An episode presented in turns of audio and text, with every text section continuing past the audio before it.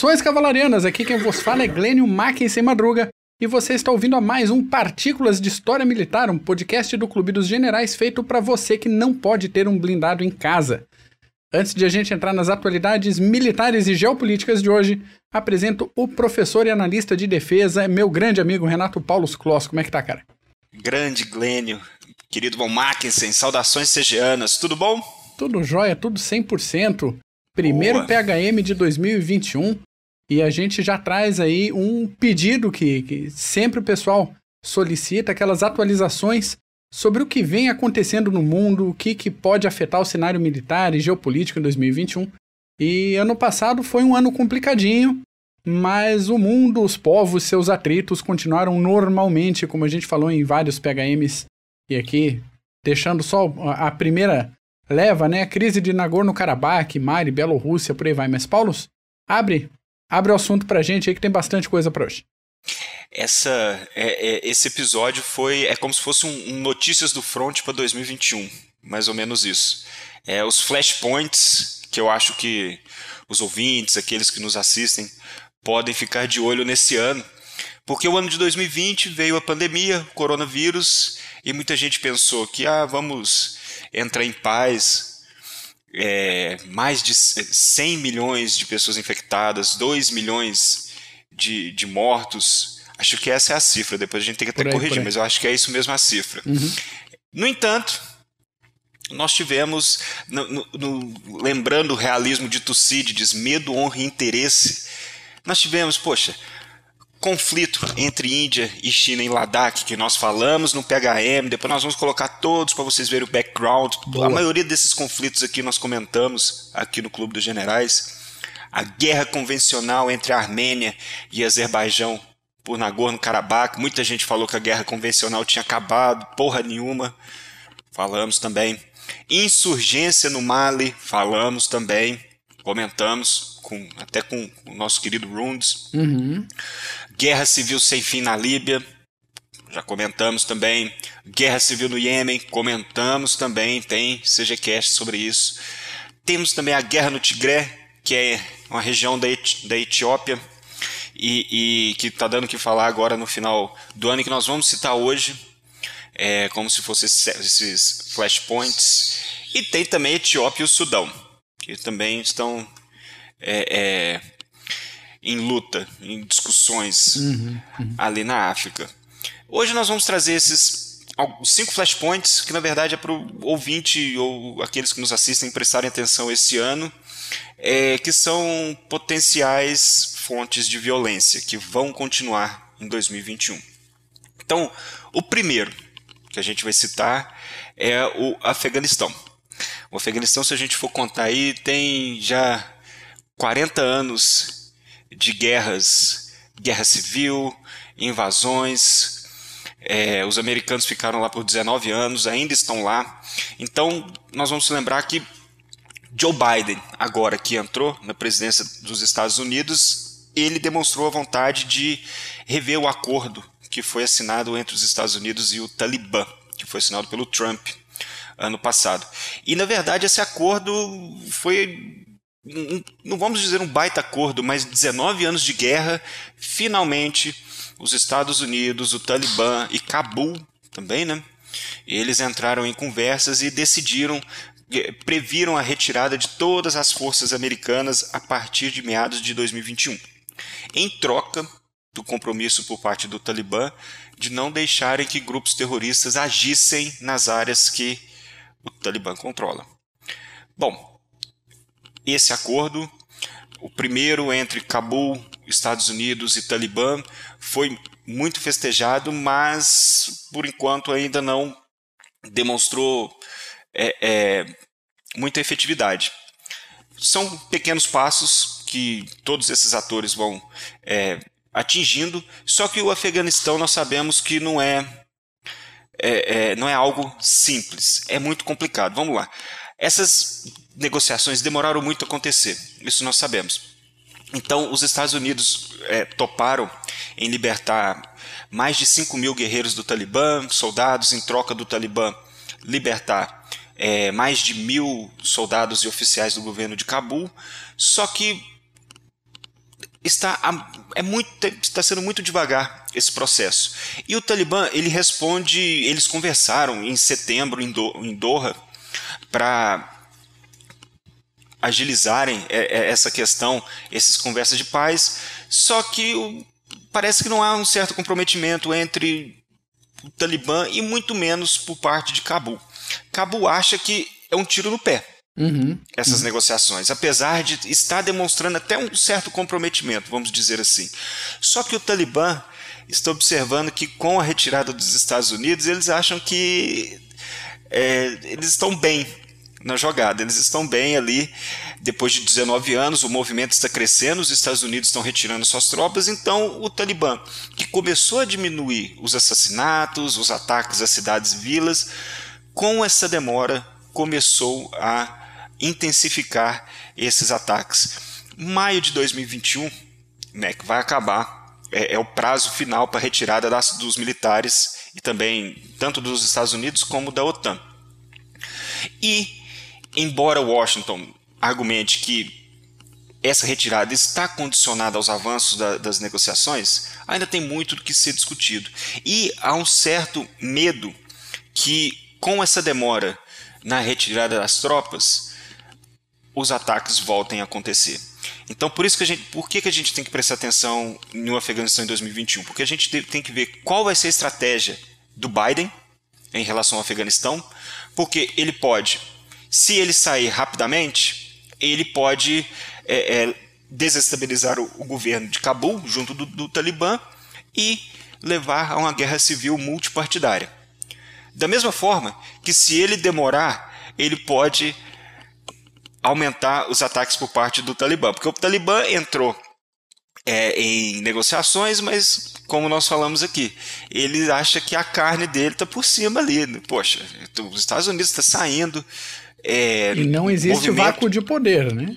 Exatamente. Uhum. Então, é, vemos aí 2021, é, acreditamos que é um, vamos dizer, um futuro sombrio, cruz credo, né? Mas é, tem muita água para rolar debaixo da ponte aí na questão do Afeganistão e que po, po, talvez o, o, o, país esteja perdendo a melhor chance de paz dos últimos é, 19 anos.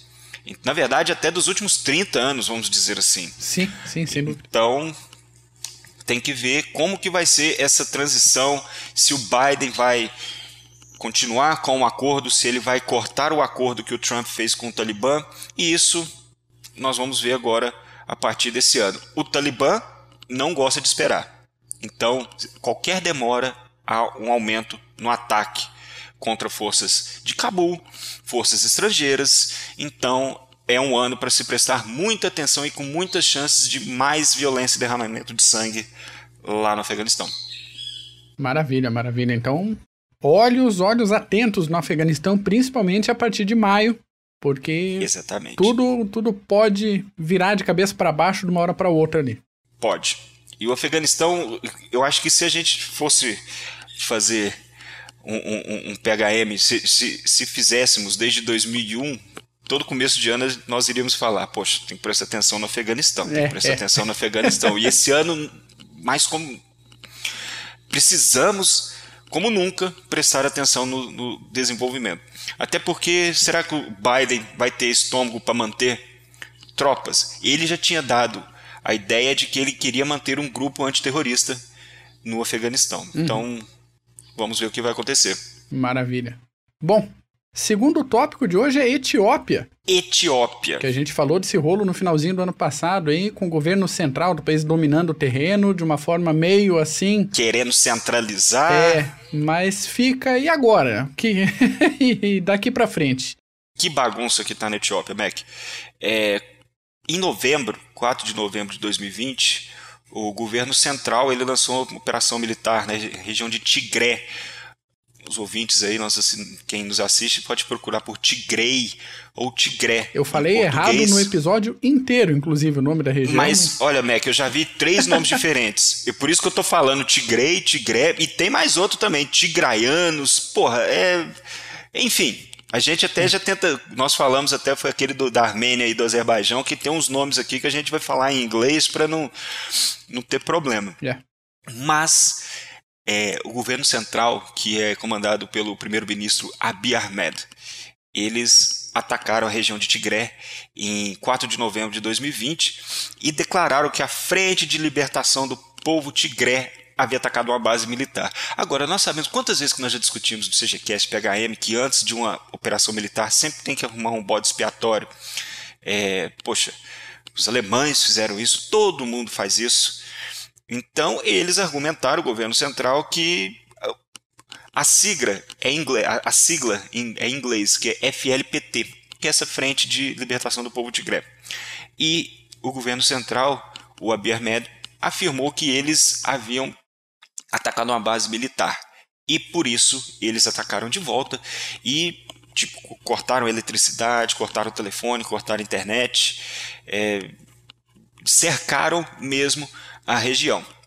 Então, esse é um confronto que vai dar o que falar em 2021, porque ainda está acontecendo e não há nenhuma, nenhum movimento por ambas as partes de um cessar-fogo ou diminuir as hostilidades.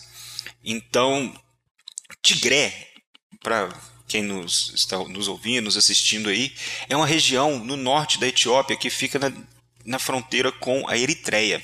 E nós sabemos que Eritreia e Etiópia já tiveram uns atritos aí no passado. Então, por essa região estar na fronteira, é uma região muito militarizada. Então, é uma região que possui forças próprias e eles querem eleições próprias também é, desde 1991 que a Etiópia é comandada por uma coalizão e esses políticos de, de, do, do Tigré eles possuem um, uma grande influência junto ao poder central desde 1900, 1991 até que em 1918 o Abiy Ahmed entrou no governo e prometeu lutar contra o Tigré, por, contra a secessão dessa região, e tentar promover uma centralização de todas as regiões sob o guarda-chuva do governo central. Pois bem, isso é normal. Normal que eu falo no, nas relações internacionais, você tem uma região que quer se separar e você tenta de qualquer forma trazer ela para o governo central. Uhum, e isso está dando muito atrito lá na região. Nós temos, agora que a Eritreia está em paz com a Etiópia, nós temos força da Etiópia e da Eritreia atacando a região de Tigré, junto de milícias. E há relatos de que houve genocídio na região também. Então, é uma região militarizada, é uma região que possui uma influência política muito forte e não só a região de Tigré, mas todas as regiões ali da Etiópia, eles brigam muito porque há um sistema é, federalista étnico que tenta dar poder para as regiões em detrimento a Addis Abeba. Então, eles querem reverter isso. Menos poder para essas regiões, mais poder para o governo central. E isso vai ocorrer certos atritos. Então, por enquanto, a região de Tigré, eles fecharam o espaço aéreo, é, os, os aeroportos, porém, não dá para fazer frente com o governo etíope inteiro. Então, são eles atingiram a capital Mekele, conquistaram uhum. até com relativa rapidez, e agora eles estão meio que aplicando a operação, tentando aplicar a lei e ordem. Ou seja, mandar matar. É. E, e, e, trazer, tentar trazer a lei é, é de volta para a região. Só que há muitos rebeldes, muitas armas. Então, quem tem material humano e material, armas para caramba, eles não vão se deixar, é, é, como se diz, ok, vocês podem vir. Então, e os relatórios hoje estão sugerindo que houve certos maus tratos e até genocídio por parte das forças etíopes. Então, pode haver uma reviravolta, pode haver um contra-ataque por parte, por parte das forças de Tigré. Por isso que essa é outra região em 2021 que deve se prestar atenção. Você tem que prestar atenção em Etiópia e Sudão também, que uhum, continuam uhum. É, é, com discussões e, e, e, e a, a chegando até quase às vias de fato, mas essa região do Tigré tem que ser é, é, é bem observada no ano 2021, porque é uma região que tenta já há um tempo se separar, tentar é, é, promover eleições próprias. Agora chegou o, o primeiro-ministro e falou que não, por uma vez por todas ele quer aplicar a lei e ordem e trazer a região de Tigré para o guarda-chuva central. Então, acreditamos que não vá essa transição e não vai ocorrer é, é, pacificamente. O governo central, Mac, ele até nomeou, já chegou lá, conquistou com rapidez a capital e já nomeou 167 oficiais para tentar persuadir é, é, é, o povo uhum. para fazer essa transição da melhor maneira possível, mas por enquanto, até pela, pela, pela violência etíope nessa que vem empreender nessa região, talvez vai ser algo bem difícil de ser atingido. Maravilha. Bom, já que estamos em continente africano, a gente tem o terceiro tópico, que é a região do Sahel.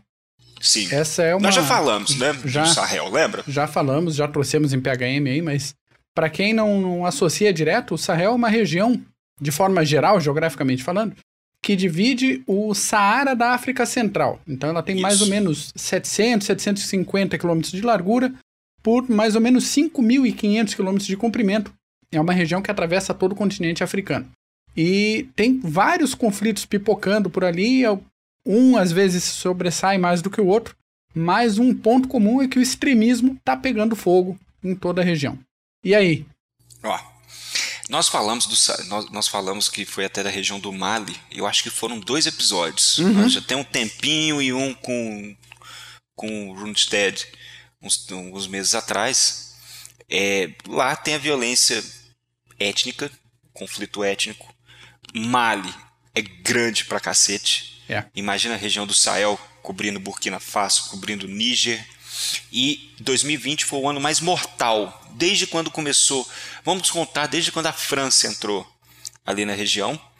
Então, 2020 foi o ano mais mortal até agora. Os jihadistas eles controlam as regiões rurais no norte e, e, e, até Burkina Faso e estão chegando a fazer incursões no Níger. Lembra que nós comentamos? Será que vai desestabilizar a região? Poxa, tem como desestabilizar a região porque eles não vão simplesmente ficar parado ali no Mali e respeitar as fronteiras.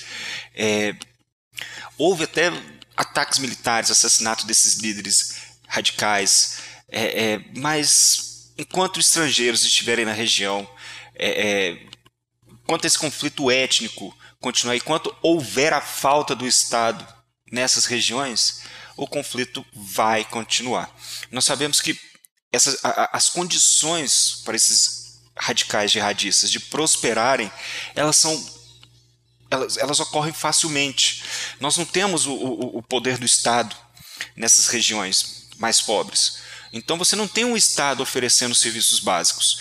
Chega, então, os jihadistas resolvem disputas étnicas, dão, é, promovem a distribuição de recurso, alocação de recurso de formas, de forma até, vamos dizer assim, promove um balanço na distribuição de recursos, faz tudo o que o governo deveria fazer e não faz.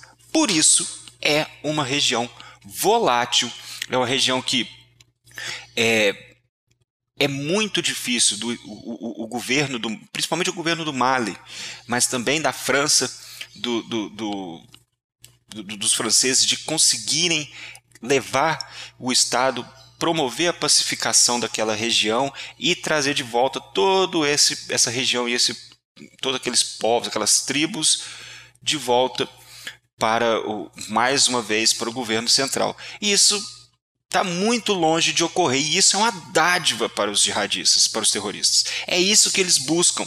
Eles crescem onde há esse vácuo de poder do Estado. Então, por que, que 2021 pode ser um ano bem sangrento no Mali e na região do Sahel, ali em Burkina Faso, em Níger e outras regiões? Porque o Estado hoje, todos esses países são, possuem poucas forças, possuem pouco dinheiro. Tucídides, é, é, na verdade, Tucídides já falava: para você fazer guerra você precisa de bom discernimento e dinheiro. E isso está faltando muito Sim, lá no Sahel. Falta muito. Você não tem um, um, uma, uma distribuição justa é, é, em ambas as regiões, você tem a região sul ali, principalmente do Mali, que é uma região bem mais rica, região pobre, rural, fica à mercê de todos esses terroristas que chegam. Então, 2020 foi o ano bem sangrento, foi o mais sangrento desde 2012 e nada mudou. Então 2021 promete ser um ano sangrento da mesma forma. Então por isso que a gente precisa prestar atenção na região do Mali. É até interessante porque esforços eles exigiriam que os atores estatais e até a França, por exemplo, entrassem na mediação de conflitos, porque existem várias. É, é um conflito étnico. Sim. Então você uhum. tem os tuaregs, como nós vimos, tem os jihadistas que chegaram. Então precisa do, desses atores estatais promoverem a mediação e eles não promovem. Quem promove são os jihadistas que chegam e tentam tomar conta da região. Por isso, é, é, é violência, é sangue, é pau quebrando, não adianta. Nós conhecemos que, é, é, pelo andar da carruagem, como a gente fala aqui em Minas, vai continuar essa violência aí interétnica que ocorre no Sahel, não só no Mali. Nós falamos no Mali, mas quando nós falamos sobre esse conflito, nós falamos que teria um grande potencial para se alastrar nos vizinhos. E é isso que está acontecendo. Como nós falamos, já eu até botei aqui já não, já não está mais no Mali, já Burkina Faso e no Níger também já estão ocorrendo ataques e uma forte influência desses grupos jihadistas. Então, tem, sem chance. E, e esses grupos têm uma vantagem tática estratégica bem interessante que eles não precisam respeitar fronteiras nacionais. Né? Grupos móveis, é, é, vastidão de território. Então, como que você pede, por exemplo, que o, o contingente francês vá cobrir é, todo esse território, que é quase do tamanho da França, se não for maior? Uhum. Então, né, fica, fica muito difícil. difícil. Sem dúvida. Agora, dando um pulinho para fora da África, Iêmen. O Biden já disse que não vai mais apoiar a Arábia Saudita nesse rolo aí. Sim. Ontem, dia 6 de fevereiro, tirou o status de organização terrorista da milícia Houthi no Iêmen. E... aí? E aí? Isso foi até uma reviravolta, porque o Trump, na última canetada dele lá, nos, nos estertores, lá no final, quando ele estava saindo, ele resolveu transformar o, o, o, os Houthis como um grupo terrorista. E isso seria muito bom para a Arábia Saudita, porque ia estrangular ainda mais esse grupo terrorista. E é, para a Arábia Saudita é muito bom, mas para o Iêmen é muito ruim, porque iria aumentar ainda mais o, a violência e a fome. Segundo a, a, a ONU, o Iêmen hoje é o pior desastre humanitário que está ocorrendo hoje é o Iêmen, vamos dizer assim. Então, nós temos a Covid-19 que piorou a situação, né? E até que eles, há um ano atrás, eles tiveram a grande oportunidade de acabar com essa briga que ocorre desde o final com Salé, os Houthis perceberam que agora era a hora de, com o país totalmente fragmentado, nós vamos chegar e nós vamos conquistar a, a região, influ, influenciar. Então eles tiveram uma grande chance de acabar com a guerra. Só que foi desperdiçado. Os Houthis estavam conversando com os, com os sauditas em canais diretos para chegarem a um ponto de paz. E os sauditas estavam conversando também com as facções anti-Houthis, porque hoje, no Iêmen, não é apenas os Houthis contra o governo. Não são apenas eh, não é esse duopólio de força existe muito existe Al-Qaeda existe também o, o, Conselho de Transição do Sul que também é um ator importantíssimo no Iêmen. Então os sauditas estavam conversando com, com o, tanto os Houthis como o, o, o governo de transição do Sul que é apoiado até pelos Emirados Árabes Unidos, então se é apoiado pelos Emirados Árabes Unidos tem um capilé para gastar. Sim. Mas essas duas, esses dois canais de comunicação poderiam ter levado a, eh, eh, a, a, bons frutos, poderia ter chegado a um acordo, um cessar-fogo, mas não foi o que ocorreu. Então, ano passado, que poderia ter chegado esse final de ano com é, uma certa paz na região, até para poder cuidar daqueles que sofrem com a fome, 80% da população sofre de precisam de ajuda humanitária, 80%, olha isso. Então, eles perderam esses dois canais de comunicação. E para os Houthis e para o governo, é, o governo do Hadi, no caso, se não me engano, do Mansur Hadi, é, é muito bom para eles não chegarem à paz agora, porque a linha de frente está em Marib, uhum. na região norte.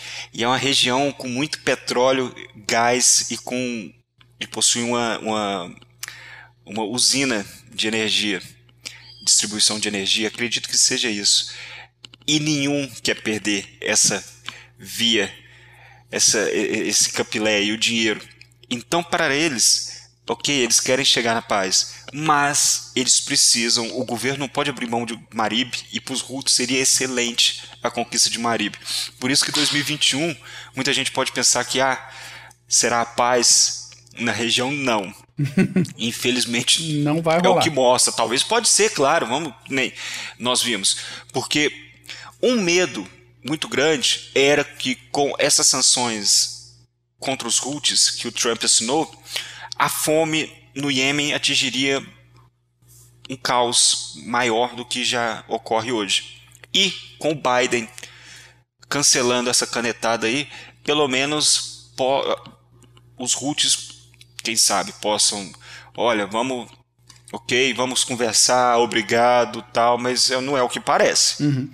Então, eles é, é, e o Iêmen é muito fragmentado hoje. Como nós falamos, não é mais aquele duopólio Houthis contra é, é, o, o Mansur Hadi. É muita gente, tem Al-Qaeda, tem o CTS, tem muito, tem as tribos ao, no sul. Então, precisa, a ONU precisa de, uma, de qualquer forma trazer esse, é, é, esse todos essas, esses, esses líderes para a mesa de negociações e dando todo o apoio para se chegar a um processo de paz, mas que isso não ocorre. É mais fácil a ONU chegar, sentar com os Houthis e com o Mansur Hadi para tentar conversar, talvez até com o Irã em Sim. relação aos Houthis, né? Mas não é algo que está acontecendo. Então, por isso que 2021 parece ser mais um ano de violência e derramamento de sangue, com fome e é, caos humanitário no Iêmen. Maravilha, maravilha. Próximo tópico agora voltando para a África, norte da África, Líbia. Líbia chegou no ponto de estado falido e a mesma coisa, disputa de poder, fragmentação e qual é o prognóstico para 2021 aí? O que, que tem para mudar? O que, que tem para acontecer? A Líbia, como você disse, Mac, a Líbia é um estado falido. Então, desde quando o Gaddafi saiu, é, é, é guerra civil, são facções. Hoje, só para situar, nós temos também, nós conversamos da Líbia também, depois a gente coloca na descrição, mas hoje nós temos o, o autoproclamado Exército Nacional da Líbia, que é o LNA, a sigla em inglês, com o Califa Haftar, que luta contra as forças aliadas com o Governo de Acordo Nacional, que é o GNA, que tem base em Trípoli uhum. e é internacionalmente reconhecido. Ambos os lados são formados por facções locais, mercenários, é, sírios, que a Turquia fez questão de levar para lá, prometendo mundos e fundos, mas que da mesma forma que eles foram também para Nagorno-Karabakh, são apenas buchas de canhão, de canhão, né? Então, ambos os lados dependem muito dos aliados. A verdade é que essas, essas, coalizões, essas coalizões, opa, essas coalizões militares, elas até que não estão em pé de guerra. Em 23 de outubro, eles, o LNA do Haftar e o GNA, eles assinaram um cessar-fogo então, nós temos o LNA do Haftar, que é apoiado pelo Egito, pelos Emirados Árabes Unidos. Emirados Árabes Unidos estão em todas também, né? Sim, sim. Puta que pariu. Estão lá e apoiado também pela Rússia. Enquanto que o GNA é apoiado pela Turquia. Então eles assinaram um cessar-fogo encerrando formalmente essas batalhas que ocorriam principalmente no redor, nos arredores de Trípoli. Então, que ocorreu desde 2019. Então o conflito matou mais de 3 mil pessoas, é, é, deslocou milhares, milhares de habitantes. Só que, apesar desse cessar-fogo, ambos os lados prometeram até retirar as tropas da linha de frente, expulsar os combatentes é, é, estrangeiros, mercenários, interromper o treinamento. Porém, eles só prometeram. Até agora nada. continuam chega, continua chegando é, é, apoio da Turquia para o GNA e continua chegando também apoio, apoio militar, vamos dizer assim, e dinheiro para ambos os lados. Então, nós sabemos que o problema na Líbia vai ser como há uma certa discordância da divisão de poder. Então, os apoiadores de Haftar do, do, do LNA, eles querem que o governo central que, que, se, que, será criado, eles querem ser tratados da mesma forma que a, a, o LNA. E isso há certa discordância. É, é, os oficiais do, do, dessa, do LNA, que no caso é toda hora, é, são siglas, que no caso é o Governo de Acordo Nacional, que é o GNA, e o Exército Nacional da Líbia. O GNA não quer dar poder para os rivais. Por isso, esse ano pode ser um ano que nós temos, claro, esses países que apoiam, eles não, não, não estão comprometidos em derramar sangue, a verdade é essa, mas também eles estão, estão poucos, menos comprometidos ainda em tirar o pé.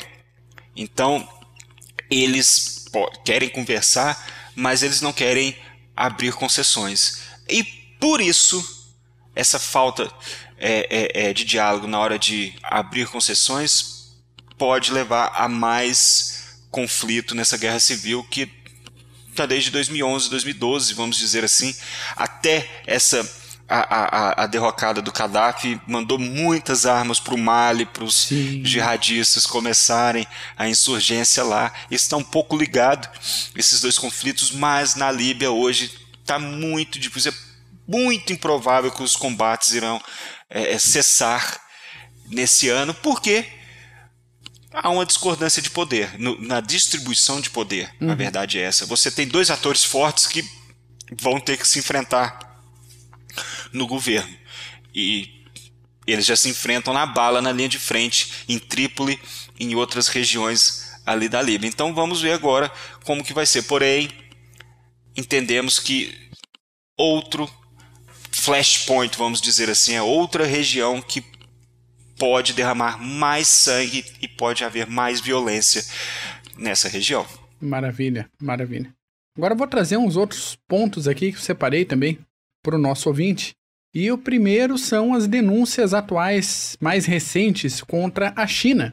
Então, situando aqui, em janeiro aconteceu toda uma movimentação das redes sociais com o final do mandato do Laranjão lá nos Estados Unidos, aquela bagunça no Capitólio, e as contas lá do Laranjão em diversas redes sociais foram suspensas por tempo indeterminado.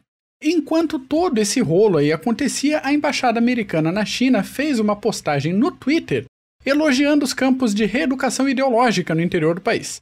É, algumas pessoas imediatamente começaram a criticar o embaixador e a cobrar do Twitter a suspensão dessa conta, porque alguém já estava abertamente fazendo propaganda de um campo de concentração que existe hoje, agora, para prender a população uigur. Para quem não conhece, os uigures são uma população originalmente é, da Ásia Central, na maioria muçulmanos, que somam um total de quase 14 milhões de pessoas, das quais 12 milhões estão na China. Aí, entre acusações de um lado e de outro, algumas vozes interessantes de ex-detentos e de pelo menos um ex-guarda começaram a aparecer denunciando maus tratos, estupros sistemáticos, esterilização em massa oh, e, é, e, diversos tipos de tortura. E isso, de um dia para o outro, já vem mais notícia, já vem atualização. Tá, tá, tá bem intenso e tá bem recente isso. Algumas informações continuam aparecendo, mas a China insiste que todos os direitos humanos estão sendo respeitados e que o campo serve é somente para combater o extremismo, os movimentos separatistas no interior. Claro que, obviamente, o acesso de repórteres e equipes internacionais está proibido na região. E, em paralelo com isso tudo, ontem a gente teve a notícia de uma embarcação americana que estava navegando pelo Mar do Sul da China. Tranquilo, ficou todo mundo arrepiado porque deu contato visual entre navios chineses e o navio americano. Então tá todo mundo. Ui, o que, que vai acontecer? Mas o ponto que eu queria trazer era esse que a gente não pode é, desconectar de que tudo tá.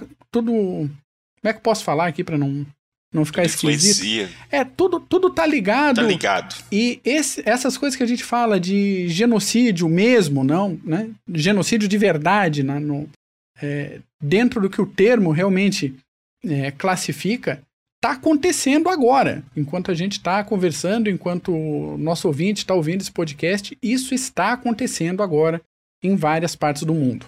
Sim. Outro ponto: golpe de Estado em Myanmar. Ah, Quentinho. Depois de muitos anos, finalmente Myanmar, que era também conhecida como Birmânia, que é um pequeno país lá do Sudeste Asiático com mais de 50 milhões de habitantes, esse país voltou a ser notícia mundial. Myanmar conseguiu a sua independência lá em 1948. Em 62 sofreu um golpe militar e sofreu todo um processo de socialização da economia e tudo que a gente sabe que vem depois de qualquer socialização da economia. exatamente. Em 1990, aconteceu uma eleição para a Assembleia Nacional. Os militares não entregaram o poder e no ano seguinte a secretária-geral do partido de oposição, uma tal de Aung San Suu Kyi, ganhou o Prêmio Nobel da Paz. Guardemos esse nome complicado, Aung San Suu Kyi. 20 anos depois, em 2010, aconteceram novas eleições totalmente limpas e sem fraude, claro, né? A gente Normal, acredita. sem e os eficientes. eficiente, clara, transparente, e os partidos que apoiavam as Forças Armadas venceram as eleições com mais de 80% de aprovação. Em 2011, o regime militar foi desfeito, mas um general continuou na presidência do país. E em 2015, novas eleições deram maioria absoluta para o partido de oposição, a Liga Nacional pra- para a Democracia. Em 2016, o primeiro presidente civil assumiu o governo e aquela Aung San Suu Kyi assumiu o cargo de conselheira de Estado, que é mais ou menos um cargo equivalente ao de primeira-ministra. Isso. Tudo certo, tudo bem, tudo tranquilo. Até que em novembro do ano passado, a LND, esse partido, venceu novamente as eleições com mais de 80% de aprovação. E esta semana os militares deram um golpe de Estado e prenderam o presidente e a conselheira, a mesma Aung San Suu Kyi. Os militares acusam o governo de fraude eleitoral e disseram que iam se manter no poder, teoricamente, por apenas um ano. As ações seguinte, seguintes estão se desenrolando de forma bem rápida, com a prisão de diversos líderes políticos, artistas. O acesso à internet no país foi vetado ah, nas principais cidades. O Twitter e o Instagram já foram bloqueados geral no país. Os sistemas de telefonia móvel estão instáveis e todos os voos internacionais foram suspensos. Parte da população já saiu para as ruas e nós estamos no terceiro dia de protestos, hoje, dia 7 de fevereiro, contra o novo regime. Então a gente não sabe nem se esse novo regime, esse pessoal militar que assumiu o poder, vai conseguir se manter. Mas aí, um, um outro ganchinho. Nossa, nossa, Mike, mas a coitadinha da Aung San Suu Kyi, ela ficou presa há 15 anos, ganhou o Nobel da Paz. Mas quando ela já estava no poder naquele meio do caminho, ela se aliou a uma ala de militares para ter um pouquinho daquela boa e velha governabilidade e aceitou a perseguição étnica da maioria Rohingya. Desde 2009, ela é representante do país em um processo internacional de limpeza étnica. Nossa! Tem as mãos sujas de sangue. Mas uma ganhadora do Prêmio Nobel da Paz é tá envolvida em limpeza étnica? Sim, está. Então a situação no Myanmar tá ruim, independente do, do que aconteça Tem no gente país. que ganhou o Nobel e bombardeia, bombardeava o Oriente Médio. Não Então, é verdade? Não é? Tem Não é gente verdade. que ganhou, mas tá com bomba lá. É isso aí, é isso aí. E para fechar o episódio de hoje, algumas outras faíscas por aí. Na Somália, a presença do Al-Shabaab continua incomodando. Hoje mesmo, dia 7 de fevereiro, teve outro ataque com pelo menos oito mortos. No Irã, as negociações com os Estados Unidos para restabelecer o acordo nuclear voltaram a acontecer, porém, o Irã exige a retirada das sanções econômicas para início de conversa. Não sei se vai rolar. Na Síria. Israel tá de olho. Tá de olho, exatamente. Na Síria, o Estado Islâmico já está se reorganizando e está retomando operações com bombardeios, sequestros, decapitações, aquele modo Estado Islâmico de ser. Ainda há poucos passos, mas para um monte de gente que tinha batido o martelo, não, acabou o Estado Islâmico. Eles Hum. estão voltando. Eles estão aí. Voltando. Entre a Nigéria e os Camarões, teremos um encontro no dia 15 de fevereiro, agora, para tentar resolver uma disputa de fronteiras de 100 quilômetros de extensão. São, acho que, 13 pontos é, questionados em 100 quilômetros de fronteira. E, finalmente, em Moçambique, continuam os atritos entre o governo central e os rebeldes da Ansar al-Sunna, na região de Cabo Delgado, que é uma região rica em gás natural E em 2020 tivemos pelo menos 50 decapitações e mais de 500 mil pessoas desalojadas. Então, para quem acompanha é, os noticiários, da, da, principalmente da África do Sul, é, tem bastante gente incomodada ali com, a, com o desenrolar da situação em Moçambique. E o próprio Moçambique tem empresa de extração de óleo e gás, empresa francesa, que está nesse rolo também. Então, de repente, começa a morrer cidadãos franceses e, e, a França vai meter o bedelho, vai mandar tropa, não vai? Vai só retirar Mais o pessoal? Mais um flashpoint. Mais um flashpoint pra gente ficar de olho aí. Sim. Ufa! Eu acho que é isso para um PHM, né? Isso, e, e isso que, que nós é, é, separamos. Agora imagino tanto de outros que vão surgir em 2021, porque nós sabemos que não adianta. O, o, todos os países vão tentar é, é, aumentar o máximo o seu poderio e quando eles possuem oportunidade, eles vão entrar em conflito sim. É aquela uhum. máxima do Tucídides. Medo, honra e interesse. Então, Exatamente. Então isso aí pode ter pandemia, pode ter o que quiser, que nós vamos ter muito, muito que discutir aí esse ano de 2021 aí desses notícias do front, né não, Sem Mac? dúvida, sem dúvida. Até a Venezuela, aqui nossa vizinha, já estava de olho na Guiana, final do ano passado. Exatamente. Já estava querendo dar já uma... de Sequibo. Aham. Uhum. Mas então ah, não é isso. acaba, não acaba. tem assunto pra gente? Tem sempre. Tem. Então é isso por hoje. Se você, meu caro ouvinte, gostou desse episódio, acho que mais alguém pode se beneficiar dessas informações que a gente trouxe, compartilhe esse link, divulgue o podcast dos clube, do Clube dos Generais por aí. E a você, nosso ouvinte, muito obrigado. Paulos, meu caro, sempre junto com a gente. Forte abraço. Um abraço. Muito obrigado. E até semana que vem. Falou.